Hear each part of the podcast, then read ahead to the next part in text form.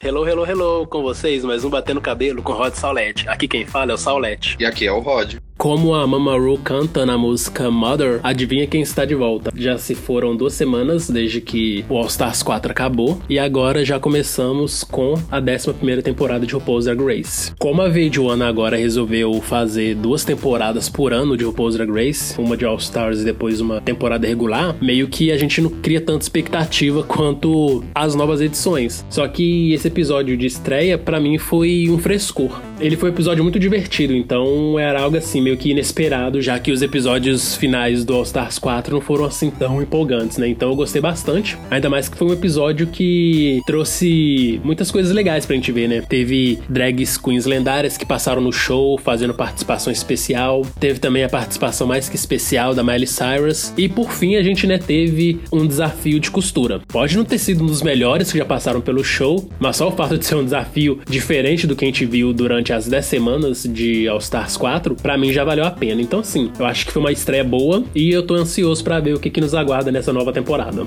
Eu também pensei que, como já tinha estreado All Stars antes, eu não achava assim que ia ter a mesma empolgação de quando estreasse uma temporada nova. Porque pelo podcast vocês viram que a estreia de All Stars para mim não foi muito boa, mas dessa temporada começou muito boa. Tipo, teve bastante coisas legais que trouxeram, photoshoot, e ainda trouxeram as queens antigas. Fora isso, no Untucked deu para ver assim que não era aquela coisa chata delas só ficarem conversando entre si. Elas já mandaram já logo a real. Tipo, chegaram lá, ó, quem tá nas piores, quem tá nas melhores, quero saber. E pelo que parece, esse cast pode ter muitos atritos. Porque só no primeiro episódio elas já ficaram mega irritadas com a Silk, falando que a Silk se acha demais. Só que o que eu acho é que a Silk ela tá naquela empolgação. Tem pessoas que quando tá na empolgação, elas ficam mega alegres. Se eu entrasse em Drag Race, eu ia ficar mega alegre. Só que eu não sei se é exagero de produção ou o que que acontece, mas como tá no primeiro episódio, a gente não pode ter uma ideia assim de, ah, ela sempre vai ser a chata. Porque a Violet Chat, que no começo ela era chata, mas conforme ia passando os episódios, ela ia mudando aos poucos. Então, vamos ver se ela muda esse comportamento. Com relação a Silk, eu acho que a primeira impressão dela, pelo menos para mim, foi positiva. Eu achei ela bem divertida e eu acho que ela tá ali realmente com a adrenalina alta. Você entra no programa que é referência na sua área de atuação. A partir do momento que você participa de Drag Race, você ganha uma plataforma mundial em que você vai ser reconhecida e também criticada, né, pelo mundo inteiro. Então, sei lá, enquanto tem umas drags que quando entram em RuPaul's Drag Race acabam ficando acanhadas e não mostram seu potencial total, tipo a James Mansfield na nona temporada, assim, o que ela já vai pro caminho oposto, né? Mega empolgada, sempre tentando seu espaço aí de tela. E eu acho que talvez ela tentou uma coisa meio Vanessa vem de Mateo na décima temporada, né? Porque a Vanessa ela acabou demonstrando uma personalidade muito marcante, muito barulhenta também. E após a sua eliminação no primeiro episódio, ela acabou caindo nas graças do público, o que resultou né, em vários memes e, consequentemente, RuPaul viu que valia a pena investir nela mais uma vez e a convidou para retornar na 11 temporada. Então acho que talvez a Silk pode ter tentado esse mesmo caminho, né? Eu tenho chance de ser a primeira eliminada. Afinal de contas, qualquer uma que tá na competição tem chance de ser eliminada em qualquer episódio, né? Enfim, talvez a Silk pensando que ela poderia também ter esse mesmo destino da Vanessa Vendi Mateo, ela deve ter escolhido ir por esse lado de ser escandalosa, falar demais, porque se ela fosse eliminada e o público adorasse ela, ela teria chance de ser convidada para a 12 temporada. Realmente, vamos aguardar e ver qual é a dela. Porque o primeiro episódio, ele sempre tá aí para chamar nossa atenção, né? O primeiro episódio, ele tem que ser impactante, porque se a gente se afasta do reality já no primeiro episódio, os demais a gente não vai ter tanta empolgação para assistir. Então eles precisam fisgar o telespectador na estreia. Toda série piloto faz isso, né? Faz um episódio de estreia grandioso, cheio de frases de efeito, ação, e aí nos episódios seguintes eles diminuem um pouco aí nesses impactos que precisam fisgar o telespectador espectador. E nesse sentido, eu acho que o RuPaul's Drag Race fez muito bem com esse episódio de estreia, porque eles já colocaram pra gente quem são as personalidades fortes da temporada, né? Então, algumas drags já começam a ter uma edição de campeã, uma edição de vilã. E isso é muito bacana porque faz com que renda entretenimento, renda drama. E é o que você comentou mesmo. Já tá tendo atrito no primeiro episódio, imagina nos próximos. Então, eu acho que a gente pode ter aí nas mãos uma nova segunda ou quinta temporada em que reinavam os barracos, né? Querendo ou não, como já rolava muitos spoilers, muitos rumores de que a temporada é chata ou que a temporada vai ser legal antes mesmo da temporada começar, eles têm que fazer assim alguma coisa mais impactante no episódio, mesmo que seja pegar coisas fora de contexto ou coisas que disseram de um modo bem exagerado para colocar no episódio. E outra coisa também é que a o que ela tá fazendo aquilo que é bom para televisão. Igual quando a gente tava assistindo All Stars 4, a gente via que a Gia, ela tava causando toda aquela confusão para ela ter mais tempo na competição. E a gente reforça de novo que quanto mais tempo na competição você tem, mais dinheiro você acaba ganhando, porque por episódio você ganha uma quantia. Em All Stars deve ser um outro tipo de quantia maior do que o, a temporada regular. Mas mesmo assim, ela tá passando assim uma personagem carismática, mas ao mesmo tempo tá exagerando um pouco. Só que mesmo assim eu tô curtindo ver a drag dela e também curti ver a drag da Suga, que ela não parece assim tão exagerada e tão forçada no humor quanto eu pensava que seria. O meu medo da Suga é que ela acabasse sendo engolida pelas outras personalidades da temporada. Mas eu achei ela bem simpática e ela já entra na competição com um alvo grande nas costas, né? Porque ela é de Nova York. E a gente sabe como que a cota de Nova York tem sido a cota mais forte de todos os tempos em o Pose Drag Race, né? Eu acho que tudo começou lá na sexta temporada, quando coroaram a Bianca, que é Team New York. Aí veio a sétima temporada, que tipo quebrou esse monopólio, porque a vitoriosa, né, que foi a Violet é de Atlanta, mas da oitava temporada até a décima, tivemos aí três campeãs seguidas de Nova York: Bob, Sasha Velour e Aquaria. Inclusive no All Stars 4 tivemos né, mais uma campeã de Nova York, que foi a Monet. Ou seja, Nova York tá dominando o panteão das vitoriosas de RuPaul's Drag Race. Então acredito que essas drags de Nova York que estão na décima primeira temporada têm um grande alvo nas costas porque elas são da cidade mais premiada do show. Então acho que Sugar Cane, assim como como a Scarlet Envy, embora eu tenha achado no primeiro momento fraca, e a Honey Davenport tem um grande alvo nas costas por serem de Nova York.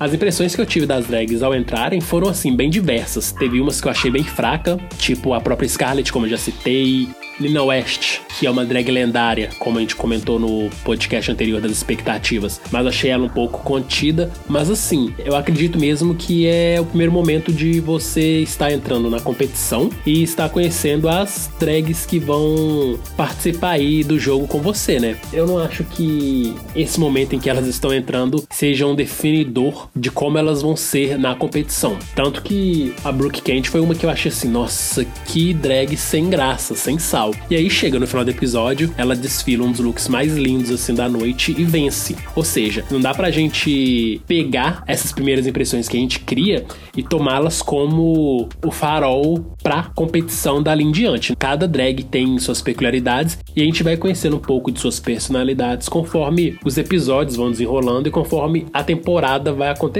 Então, nesse primeiro momento, teve algumas coisas que eu achei bem divertida. Tipo a Miss Vendi se escondendo, espiando as drags, né, ali entrando no workroom. E aí, quando as drags resolvem citá-la, né? Miss Vende, Miss Vende, ela aparece, é aquela festa. Ou então a Silk chegando super mega barulhenta, mostrando que ela transborda carisma e ainda tira um cookie, né, do peito. Achei assim, fantástico. E outra que assim, abrilhantou meus olhos foi a Eve Oddly, que eu já tô assim, torcendo muito por ela, porque eu acho que ela tem esse estilo diferente, que sempre é bem-vindo em Drag Race, né? Porque a gente sabe que atualmente Drag Race pega muito mais as drags que são visuais, as drags que normalmente bombam no Instagram. E ver uma drag conceitual como a Ivy Oddly é algo assim que eu acho maravilhoso e enche meus olhos porque eu acho que ela tem muito a agregar à competição. Mas assim como todas têm a agregar, né? A própria Mercedes Diamond, que é muçulmana, eu acho que vai ter muito a nos ensinar sobre sua religião, sobre como é ser um homem negro gay da África, muçulmano, que faz drag, ou seja,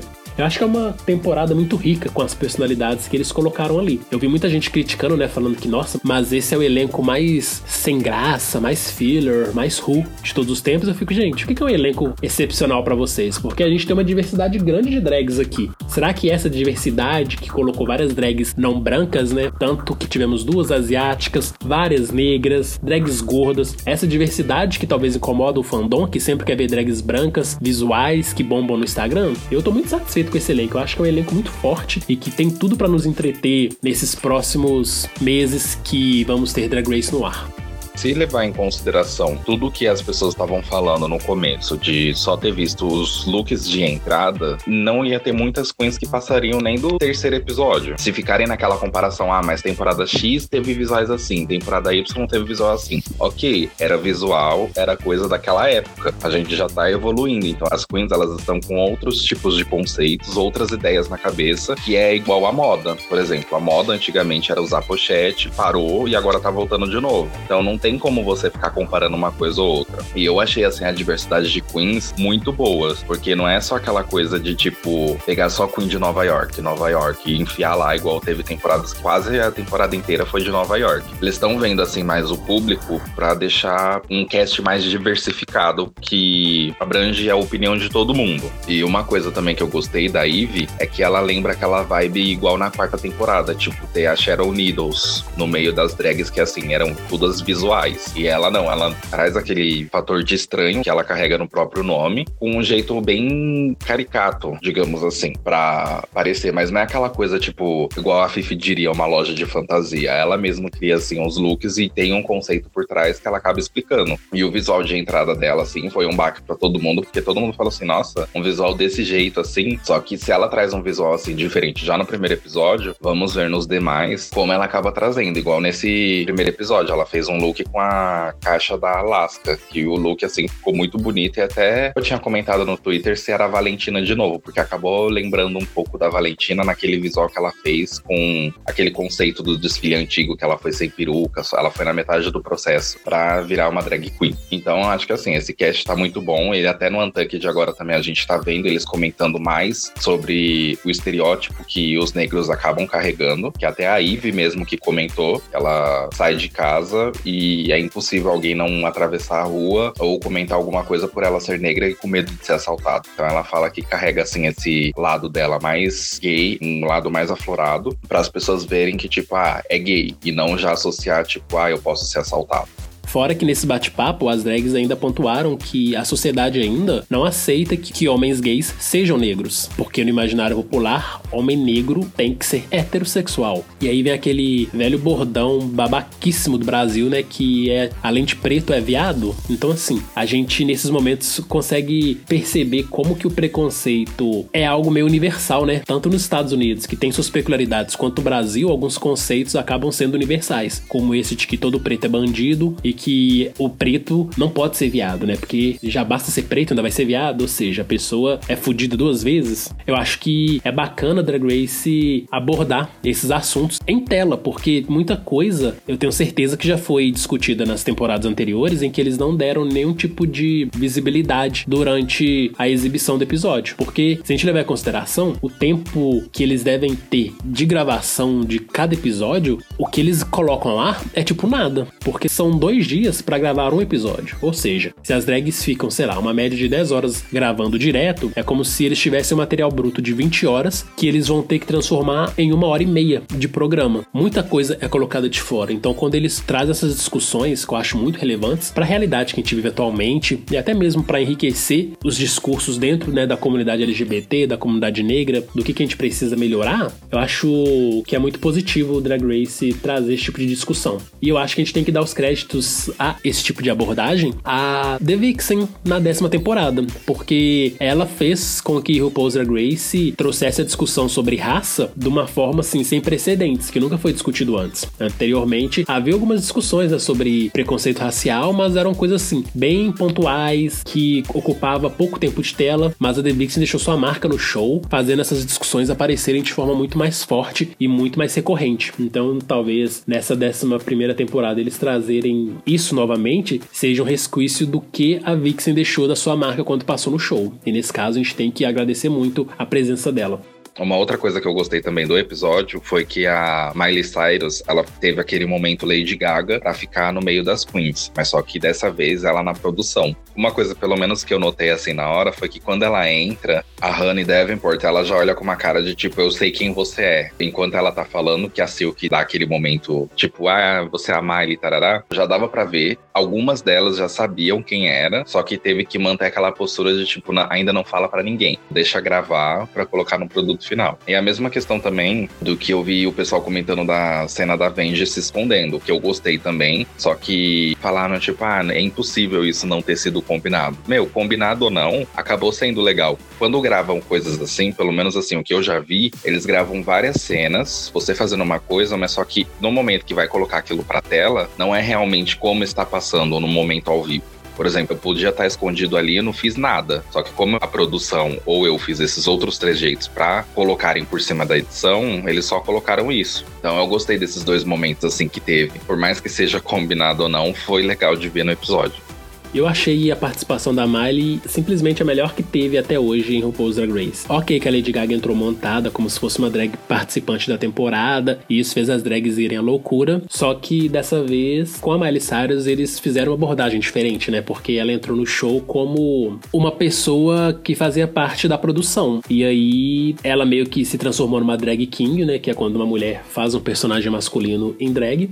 Devido à recomendação da produção, ela foi lá interagir com as drags. E foi muito bacana ver a Silk despirocando completamente, ficando louca e colocando a Miley nas costas e tendo toda aquela festa e tudo mais. Mas assim, deu para ver que a Miley Cyrus é uma fã como a gente e queria viver sua fantasia de drag, né? E como que seria essa fantasia de drag dela se transformando num homem? E foi muito bacana, né? Porque assim, o nível de disfarce da Miley tava aquela coisa bem Clark Kent, Superman, né? Botou um óculos e jura que engana o mundo inteiro, que não que ninguém reconhece que ela é a Miley Cyrus, né? Eu, então, igual o Paul falou, né? É uma transformação nível Hannah Montana, né? Só passou uma peruca ali de cor diferente na cabeça e se embora enganar o mundo inteiro.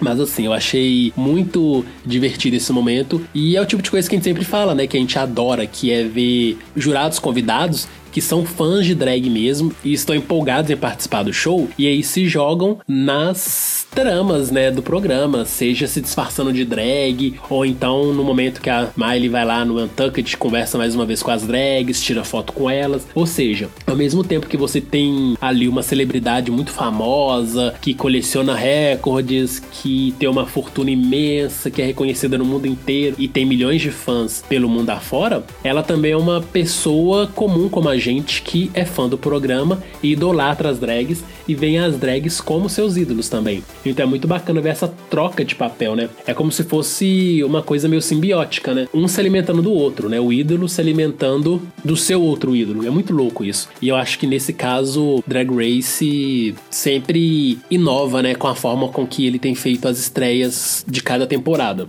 Fora que é bacana ressaltar também que a Miley Cyrus, ela se considera uma pessoa queer, né? Ela se considera uma pessoa LGBT. E eu acho que isso é muito válido porque dá pra ver na forma com que ela estava ali interagindo com as drags. A gente percebia que ela estava confortável, né? Ao estar no meio de tantas pessoas gays e também estar transformada daquele jeito. A gente já viu outros momentos de RuPaul's Drag Race em que alguns artistas que participam do programa se sentem um pouco incomodados por estar ali. Por mais que, sei lá, dependendo da participação do artista, ele esteja recebendo cachê para estar estar ali. No caso da Miley, deu para ver que ela estava muito feliz em estar ali. E eu acho que parte desse motivo é por ela ser LGBT também, né? Ser uma pessoa queer. E ela acabar se sentindo mais à vontade com pessoas queers que nem ela. E a gente só tem mesmo a agradecer pela participação dela, porque foi muito divertida. E não só esses momentos de interação com as drags, mas também quando ela estava na bancada de jurados. Porque na bancada de jurados a Miley Cyrus arrasou demais, não só com suas críticas bem contundentes, mas a própria forma com que ela com todos, né? Sempre fazendo piadinhas, rindo o tempo todo. Eu gosto muito quando a gente tem esses jurados que acabam virando um show à parte dentro de Drag Race. E também, assim, é uns momentos de descontração dela, até a RuPaul chega e questiona, tipo, ah, o que, que aconteceu com a Hannah Montana? Aí ela meio que zoa falando assim, ah, muitas drogas. E foi diferente de vários outros artistas que participaram da bancada, que a gente via que tava, assim, meio que por obrigação. E a gente também, assim, sempre comenta de vez em quando que é, é aquele cara que era o patrocinador da Vodka Absolute. Ele sempre tava naquele episódio, mas ele parecia tão inconveniente e dava para ver assim que ele não queria estar tá ali, ele só tava mais por obrigação. O que a gente quer ver mesmo assim é artistas que vão, que se jogam, que brinca, que fica zoando, que entra nas loucuras da RuPaul quando ela fala alguma coisa, que é o ideal para um programa de entretenimento.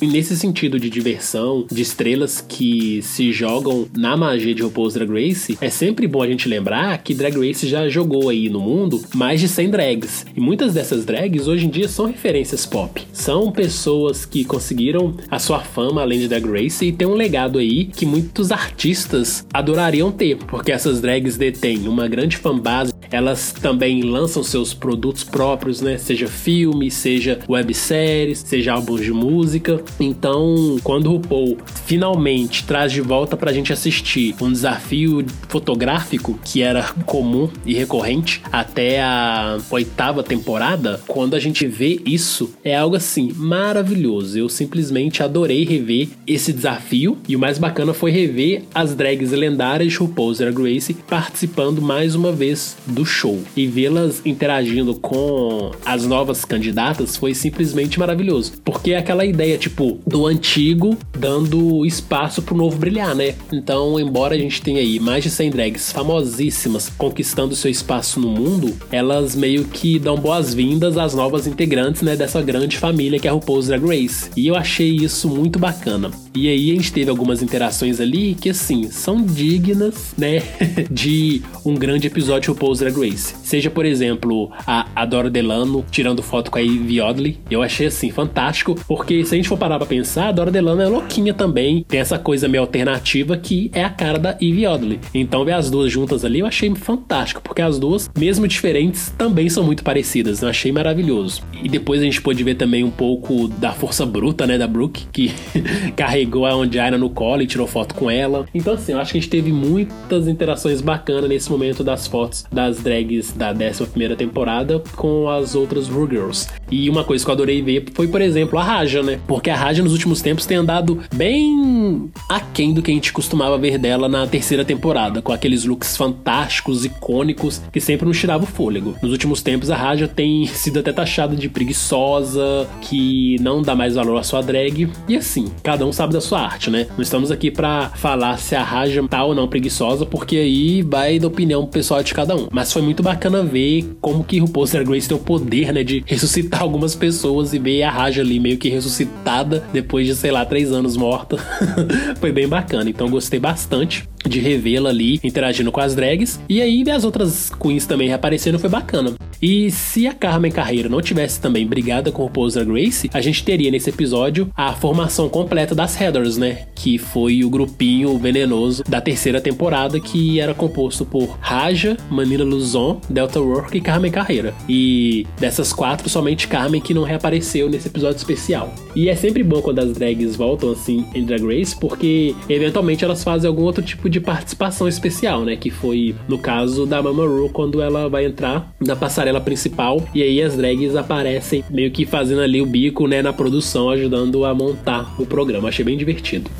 Uma drag assim que eu gostei de ver, que eu já não via há muito tempo, era a Raven, porque mesmo a Raja a gente vê de vez em quando nos Fashion Photo Review. Não que eu acompanhe, mas a gente sabe que ela tá ali. E a Raven, ela deu uma sumida desses últimos episódios e a gente só sabe que ela tá trabalhando nos bastidores de Drag Race. Eu gostaria de ver, por exemplo, essas queens que já se envolveram em algum tipo de confusão, algum tipo de treta com a produção ou com a própria Mamaru. Eu gostaria que, assim, eles deixassem esse lado pessoal de lado e abraçassem mais o lado profissional delas. Ia ser legal pro programa. Exemplo como a Carmen Carreira. Ela teve uma desavença e ela falou que no programa tava tendo coisas transfóbicas, tudo. E isso é normal. Tá bom, teve, então vamos deixar isso de lado, mas você ainda continua participando. Que é o diferente de casos que a Queen fala assim: ó, eu não quero mais ser associada a Drag Race, que foi o caso da Tyra devido ao fandom, devido a um monte de coisa que acabou levando ela a não ser tão relevante assim dentre os fãs, dentro da equipe. Eu acho que seria legal eles fazerem isso, porque ia abrir ainda mais o leque de opções para as queens entrarem ali na sala, fazerem outros tipos de participações, All Stars, essas outras coisas. E também é um jeito da gente ver que elas estão bem e também estão levando assim o trabalho delas adiante. Eu acho que nem é tanto deixar algumas tretas de lado, né? É mais uma questão assim de tentar evoluir a partir desses problemas que rolam nos bastidores. Eu acho que seria muito válido, por exemplo, o Paul às vezes fazer um episódio especial tratando sobre a participação mais que necessária e importante de pessoas trans dentro da arte drag. Se eles focassem mais nesse lado de como o show pode evoluir com os problemas que ele mesmo proporciona, seria algo muito rico pro show. Então, sei lá, se eles convidassem todas as pessoas trans que já participaram de RuPaul's Drag Race para fazer um episódio especial, seria algo muito bem-vindo e muito bacana e que de certa forma também faria com que essas relações conturbadas entre a produção do show com essas drags melhorasse. Então, acho que eles ganhariam muito mais sendo realmente profissionais e buscassem evoluir na forma com que tratam suas artistas, sabe? Seja tratando sobre a transfobia que já foi recorrente no show, seja tratando sobre o hate no fandom que já fez aí várias drags até mesmo cortarem relação com o show, que foi o caso da Tyra Sanches, ou outras drags que desistiram de fazer arte drag, né? Que por exemplo foi o caso da Magnolia Crawford, que ficou aí vários anos sem fazer drag porque o ódio que ela recebeu após participar da sexta temporada foi muito grande. A India Farrah da terceira temporada, aquela drag que foi carregada pela Mimem First, ela ficou um bom tempo sem fazer drag também, porque a reação dos fãs contra ela era uma reação muito pesada, negativa. Ou seja, o show pisa na bola, pisa, mas ele também pode aprender com seus próprios erros e se tornar um programa melhor. Recentemente eu até assisti Dragula, que é tipo uma versão alternativa de RuPaul's Drag Race, só que ele tá mais pra contracultura, que é um reality que foca nos outros estilos de drag, que são drags que tem uma pegada de monstro, né? Uma pegada mais voltada pro terror, mais voltada pra sujeira. É um programa assim muito rico, muito divertido e as apresentadoras e idealizadoras desse programa é um casal intitulado The Bullet Brothers e uma chama Swantula e outra Jack Morda e elas ali sempre valorizam essas peculiaridades de ser uma drag alternativa e elas buscam sempre tratar a drag de uma forma muito mais humana do que a gente costuma ver em RuPaul's Drag Race. Eu acho que depois a gente até vale fazer um podcast especial sobre Dragula, mas eu quero dizer o seguinte, elas conseguem fazer um programa rico, conseguem trazer uma diversidade grande aí pro seu próprio show, explorando exatamente essas peculiaridades que a arte drag tem, que jamais devem ser empacotadas numa caixinha e seguir uma fórmula específica. Então acho que Drag Race teria muito a evoluir se não pesasse tanto a mão aí nesses dramas, nos bastidores, e buscasse não ser rancorosos, né? Tipo o que fizeram com a Pearl, falando que ela nunca mais vai participar de RuPaul's Drag Race, porque ela decidiu aí falar sobre os atritos que ela teve com o RuPaul durante a sétima temporada. Então, assim, se eles fossem menos infantis e mais profissionais, eu acho que o show teria muito a ganhar. Porque vamos combinar, né? São mais de 120 drags. Então, eles têm um elenco muito grande que sempre vai agregar ao show de alguma forma. E se eles explorassem mais esse lado fantástico das drags, né? Em que elas sempre têm algo a contribuir, em vez de ficar guardando rancor, porque a drag acabou desabafando alguma coisa ruim que aconteceu nos bastidores, o programa com certeza estará em outro patamar aí, tanto de visibilidade quanto de diversidade e aceitação. Mas enfim, o programa tá aí e tem coisas que às vezes a gente só consegue imaginar, mas não tem poder de mudar, né? A gente, como fã no Brasil, então, tem poder nenhum, poder zero. Voltando pro show, a hora que a gente finalmente começa a ver as drags interagindo no workroom é muito bacana, porque a gente também já começa a ver aí como que vão ser as relações no decorrer da temporada. E quando a RuPaul chega e fala que o desafio da semana vai ser as drags criarem um look original, baseado em objetos e tecidos e estampas característicos de outras drags que passaram pelo show, eu achei muito bacana a forma com que a Silk resolveu, né, distribuir essas caixas das drags. Porque como a Silk venceu mini desafio, ela teve esse poder. E foi muito legal ver que ela tentou ser o mais justa possível, né, tentando dar para cada drag uma outra rainha correspondente a elas, tipo dando para Soju a caixa da Kinshi ou então dando para Ivy Oddly a caixa da Alaska. E assim, no fim das contas, eu achei que todas as combinações combinaram muito, mas aí vem um grande problema, né? Porque a Silk, pelo que a gente viu nesse momento, ela não quis sacanear ninguém, ela não quis sabotar ninguém. Ela tentou ser o mais justa possível. O que a gente até comentou aqui que é algo meio problemático, né? Porque a gente quer um programa de entretenimento. Então, véi, foda-se pra justiça. A gente quer ver drama, a gente quer ver barraco. Então sacaneia as drag mesmo, dá qualquer caixa para elas e foda-se elas que se virem. Porque no fim das contas, o que vai contar aí é o dom de cada uma pra costura. É a criatividade de cada uma, né? Então não importa se uma drag pegou uma caixa fodida. Se ela for boa realmente nesse tipo de desafio, ela vai entregar um bom desafio, independente do tipo de caixa que ela ficou nas mãos. Mas eu acho que as decisões da Silk foram bem bacanas. E aí que vem o problema, né? Porque o problema não foi a Silk definir definir cada caixa para cada drag. O problema foi o resultado que cada drag deu pro look que elas resolveram construir baseado naquela caixa que elas receberam. E aí a gente teve alguns resultados muito bacanas, mas outros resultados também bem tenebrosos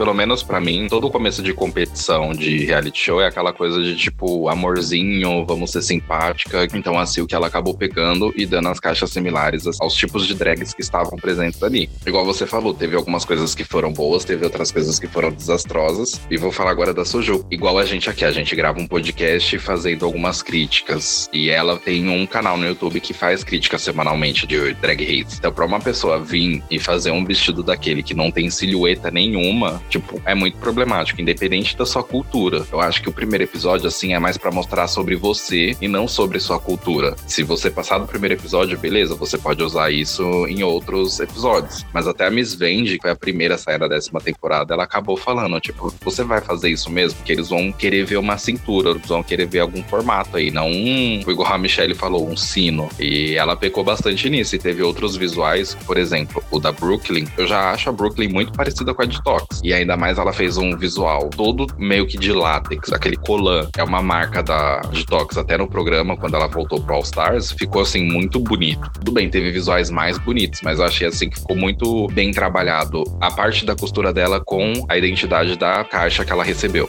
Foi uma passarela bem diversa, né? Porque a gente teve tantos looks maravilhosos quanto looks bem fracos e feios, né? Eu acho que disparado da Soju foi o pior da noite. E um dos piores de Drag Race. Foi um look nível Adore Delano na sexta temporada, né? No primeiro episódio. Foi um look bem feio e esse look da Soju foi parecido. E eu acho que o pior foi pelo fato da Soju ter ficado com a caixa da Kenshi. Uma drag visual assim lendária que passou por Pose Drag Race que a gente sempre babava quando ela desfilava porque ela sempre trazia looks incríveis, memoráveis. E aí a Soju faz aquela vergonha lá, meio que literalmente uma vergonha pro legado de Kimchi, né? Mas como a RuPaul depois até falou pra Kahana, que deu a desculpa de que ela tava com dificuldade de conciliar o seu estilo com o estilo da caixa que ela havia pegado. E a RuPaul, né, falou que a ideia do desafio não era essa. A drag teria que fazer um look original a partir, né, da sua personalidade e tudo mais, que conversasse com o que a drag é, usando os materiais da caixa. Ela não tinha que fazer tipo uma releitura de algum look da Kimchi, da Katia, da Alaska, não era isso. A drag ia ter que criar um look original que combinasse com o estilo dela, usando os materiais de uma Hugger antiga. Então, nesse sentido, a gente pode ver realmente ali algumas drags que são fortes para costura e outras que, né, nesse desafio sempre vão penar. E foi muito bacana ver, por exemplo, como que as drags mostraram, né, a sua identidade, a sua originalidade a partir dessas caixas. Eu gostei bastante do resultado dessa passarela, porque eu acho que nem todo mundo é costureiro. E isso faz parte da graça de ver Drag Race. Eu acho que All Stars a pegada é diferente. Ali a galera evoluiu, então eles têm que mostrar tudo sempre do melhor. Então quando a gente chega numa temporada regular, eu não acho que tem que ter essa mesma exigência de tudo ser o melhor. Então para mim vai ser muito válido ver tanto um look foda como da Aquaria ou da Brooklyn Heights, como ver um look fraco e feio como o da Soju, da Kahana ou da Mercedes. Porque é isso que faz a graça do show, né? A gente tem de um lado drags incríveis, drags muito fortes, e de outro lado a gente vê drags que, dependendo do desafio, são drags fracas, medíocres, porque isso faz com que a competição flua. Numa competição em que todo mundo tá no mesmo patamar de igualdade, né? Todo mundo é fora, todo mundo é incrível, se torna uma competição boring, né? Porque que graça vai ter você acompanhar essa competição se todo mundo mantém o mesmo nível de excelência e aí não dá pra gente comparar os desempenhos e não dá pra gente também ver uma evolução, né? Porque quando também chega todo mundo super mega foda, não tem evolução. Então pra galera que reclamou, falando que, ai, que passarela fraca, que pegada chata, discordo completamente. Eu acho que a pegada de Drag Race é essa mesmo. Eles vão colocar numa temporada drags fortes, drags medianas e drags fracas e ver como que elas vão interagir entre si. Porque é nesses atritos, né, entre drags que têm desempenhos diferentes que nasce o entretenimento que a gente tanto gosta. Mesmo atrito, né, de uma drag fraca como uma forte, como os atritos entre as drags que têm um desempenho similar, mas que uma se considera melhor que a outra e aí elas vão tentar mostrar isso nos desafios e na passarela principal. Então eu gostei bastante do resultado dessa passarela, porque nos mostrou, né, de antemão como que pode ser o decorrer da temporada, né? Quais drags têm aí o potencial maior de chegar até na final. Referente a esses visuais que teve alguns bons e alguns ruins, a gente até deu para ver, no caso da Nina West, que ela recebeu a workshop, ela quase foi também a primeira a sair do episódio. Mas o que os jurados falaram assim, que o que realmente salvou ela foi eles verem que ela tem uma personalidade por trás bem forte e que ela só tava meio que contida, tipo, presa muito nos pensamentos dela do que ela faria, de como que ela faria aquilo. Mas assim, foi uma passarela totalmente diferente, também teve vários looks assim coloridos, não foi uma coisa só. E uma coisa também que eu gostei foi do visual da Keria, que ela usou tipo várias perucas e até lembrou assim um pouco do penteado da Tempestade quando ela tá não só da Tempestade, mas também como da Estelar, mas da Tempestade ela lembrou quando a Tempestade tá com aquele moicano. Mas o moicano não é tão grande, mas o cabelo dela assim ficou muito bonito, a roupa também ficou muito bonita. Então acho que foi uma passarela bem diversificada que deu para ver assim quem consegue costurar e quem consegue montar um visual assim por cima, que não é precisamente costureira. Eu espero assim que mais para frente venha um outro desafio assim, como se fosse de costura, tipo o ball quando tem nas temporadas regulares, pra gente ver um pouco mais desse lado criativo delas para elas criarem os visuais. E uma coisa que é bacana a gente ver nesses desafios é como o fator carisma é muito importante para qualquer drag ir longe na competição. O Paul sempre nos lembra, né, que os quatro pilares de uma drag superstar é carisma, originalidade, né, que seria uniqueness, nerve, que seria, né, você ser uma drag concentrada, forte nas suas decisões, e aí você também vem, né, com o talent, né? O talento. E a gente percebe como que o carisma é importante, porque drags com looks muito horrorosos acabaram se mantendo na competição porque o seu carisma era forte. E quando você falou da Nene West, isso que me veio à cabeça, porque o que deve tê-la mantido aí, né, na competição ainda, não só porque teve looks piores, mas o fato dela ter um carisma forte que contagia as pessoas e isso faz com que os jurados fiquem curiosos para ver o que, que ela tem mais para poder mostrar. Porque se você tem uma personalidade fraca em comparação com as demais ali presentes, isso vai pesar contra você e aí você pode ser uma das primeiras eliminadas, que foi o caso da James Mansfield lá na nona temporada. A James Mansfield parecia ser muito fofa, muito simpatiquinha, só que o carisma dela, né, a personalidade dela não era forte o suficiente para poder fazer com que ela deixasse sua marca no show como as outras drags. Então acho que nesse sentido o carisma pesa muito para com que os jurados acabem pesando a mão aí na forma com que vão criticar e deixar você participar da competição ou não. Tanto que quando a gente lembra da Adore Delano, né, que eu já citei aqui na sexta temporada, o que fez com que ela permanecesse no primeiro episódio né, e não caísse no Bottom 2 foi exatamente o fato dela ter tido uma personalidade personalidade muito, muito marcante que fez com que os jurados se apaixonassem de imediato. E isso meio que garantiu que ela continuasse no programa aí em alguns episódios em que o desempenho dela não foi tão bom. Mas o carisma dela por si só garantia com que ela se mantesse ali no show. E eu acho que nesse momento em que as drags estão conhecendo os juízes pela primeira vez, mesmo que o look seja péssimo, se elas tiverem um carisma muito contagiante, isso vai garantir que pelo menos as críticas dos jurados sejam mais ponderadas e às vezes elas acabem sendo salvas salvas de cair num bottom, né? Então, eu acho que teve looks ali que foram salvos, por exemplo, pelo simples poder do carisma. Tipo a Silk Ganache, o look dela não foi dos melhores, não foi, mas também não foi dos piores. Mas eu acho que o que pesou muito também na decisão dela ter sido salva foi o carisma dela contagiante. A Nino West, como você já citou. Então, nessa temporada a gente vai poder acompanhar, né? Quem tem carisma forte o suficiente para se manter na competição e ir longe nos desafios. Porque se a drag for fraca e não tiver minimamente um carisma aí que contagie os fãs, bye bye. Não vai ter muita chance dela não levar um sachê away. Tanto que eu acho que por isso que quando a RuPaul mandou Kahana Montrese e Soju pro Bottom 2, acabou que a Soju não venceu e levou o primeiro sachê away da temporada. Eu acho que ela acabou também se sentindo pressionada, né, por ter todas aquelas personalidades fortes ali na competição e ainda fez um trabalho muito porco no look inicial. Então meio que ela acabou sendo engolida nesse primeiro episódio e não vingou. E aí, Kahana Montrese, filha de Coco Montrese, teve a chance de continuar, né, mais uma semana aí na competição. Então acho que essas foram duas coisas que pesaram, né? Nesse episódio, nessa decisão da RuPaul nesse primeiro momento. A gente tem uma drag que não mostrou um look decente e ainda foi para passar ela com um carisma um pouco duvidoso assim. E do outro lado a gente tem a Hannah Montrese, que tecnicamente, por ser filha de Coco Montrese, meio que recebe um pouco dessa influência que a Coco deixou dentro da atmosfera, dentro da mitologia de RuPaul's Drag Race. O que eu acho maravilhoso, porque a Coco para mim é uma das drags mais lendárias que passaram pelo show. Então meio que isso pesa, né, contra a própria Kahana Montrese, porque várias perguntas acabam surgindo disso. Será que ela vai conseguir mostrar esse seu legado tão grandioso quanto da sua mãe? Será que ela vai conseguir manter o legado Montrese forte dentro da competição? Ou será que ela vai acabar sendo engolida? Tanto que esse é um dos dilemas dela no palco, né? Falando que ela sempre tem que se provar maior do que a sua mãe drag, no sentido de dela ter sua personalidade e dela ser tão marcante quanto a Coco, né? Dela não viver à sombra da Coco Montrese. Então vamos ver como é que vai ser né, o desenrolar aí das próximas semanas em como RuPaul's Drag Race vai nos mostrar aí essas drags desenvolvendo né, o seu estilo dentro da competição.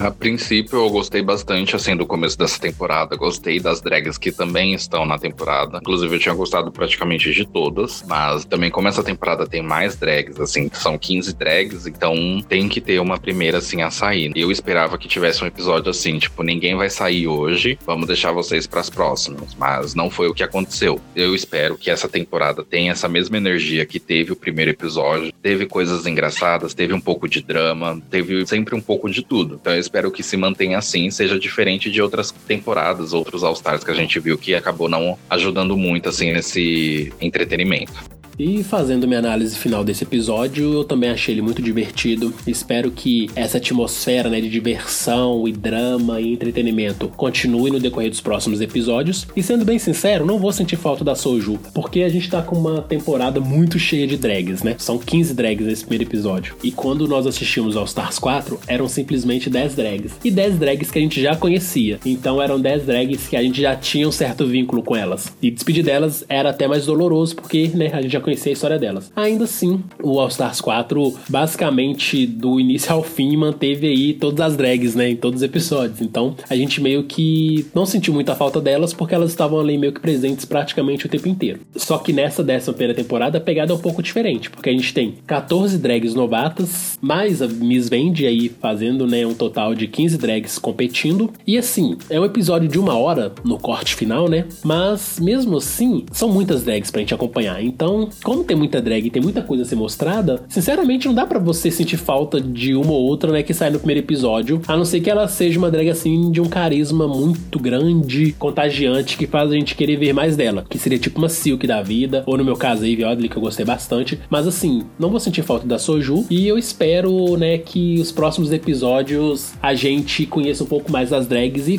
fique mais íntimo delas, porque eu acho que essa ligação que a gente cria com cada drag que faz com que a gente se divirta mais e mais com o programa e realmente comece a criar torcidas e deseje, né, que a favorita seja a grande campeã. A gente tá num dilema, né, de não criar torcidas em Drag Race, porque o final é sempre polêmico, então a gente nunca sabe o que esperar da final. Logo, a gente nunca sabe se a drag que a gente gosta vai ganhar ou não. Só que nesse momento, quando eu falo ter uma torcida, é mais no sentido de querer acompanhar uma drag por mais tempo. Então eu já tenho algumas torcidas, sim, drags que eu quero ver indo mais longe, mas também estou tranquilo que o que vier aí é lucro, porque Drag Race sempre nos surpreende, né? E às vezes tem alguma surpresa no meio da temporada. O RuPaul às vezes acaba eliminando alguém que a gente não espera que seja eliminada, mas que infelizmente teve uma semana difícil e acabou caindo no bottom. Então, vamos aí torcer. E eu só espero que a Ariel Versace não seja a Alexis Michelle ou a Torge Tó dessa atual temporada, porque a gente já viu ela reclamando o tempo inteiro da Silk e de outras drags muito barulhentas, mas assim, bitch, foca no seu e deixa as outras drags pra lá. Porque se você ficar o tempo todo reclamando, reclamando, reclamando, vai aparecer só isso de você na edição. Então a gente vai ficar com a impressão de que você é uma drag invejosa e chata e não vamos poder conhecer mais a sua personalidade, que é o grande triunfo que uma drag tem ao passar por Drag Race, né? Então espero muito que a Ariel não entre muito, né, nessa vibe de ficar reclamando o tempo todo de outras drags, porque a gente sabe como isso é material para a edição e de certa forma a gente acaba vendo que a edição já tá criando aí os seus vilões e mocinhos e também inimigos da temporada. E eu ouso dizer que Silk e Ariel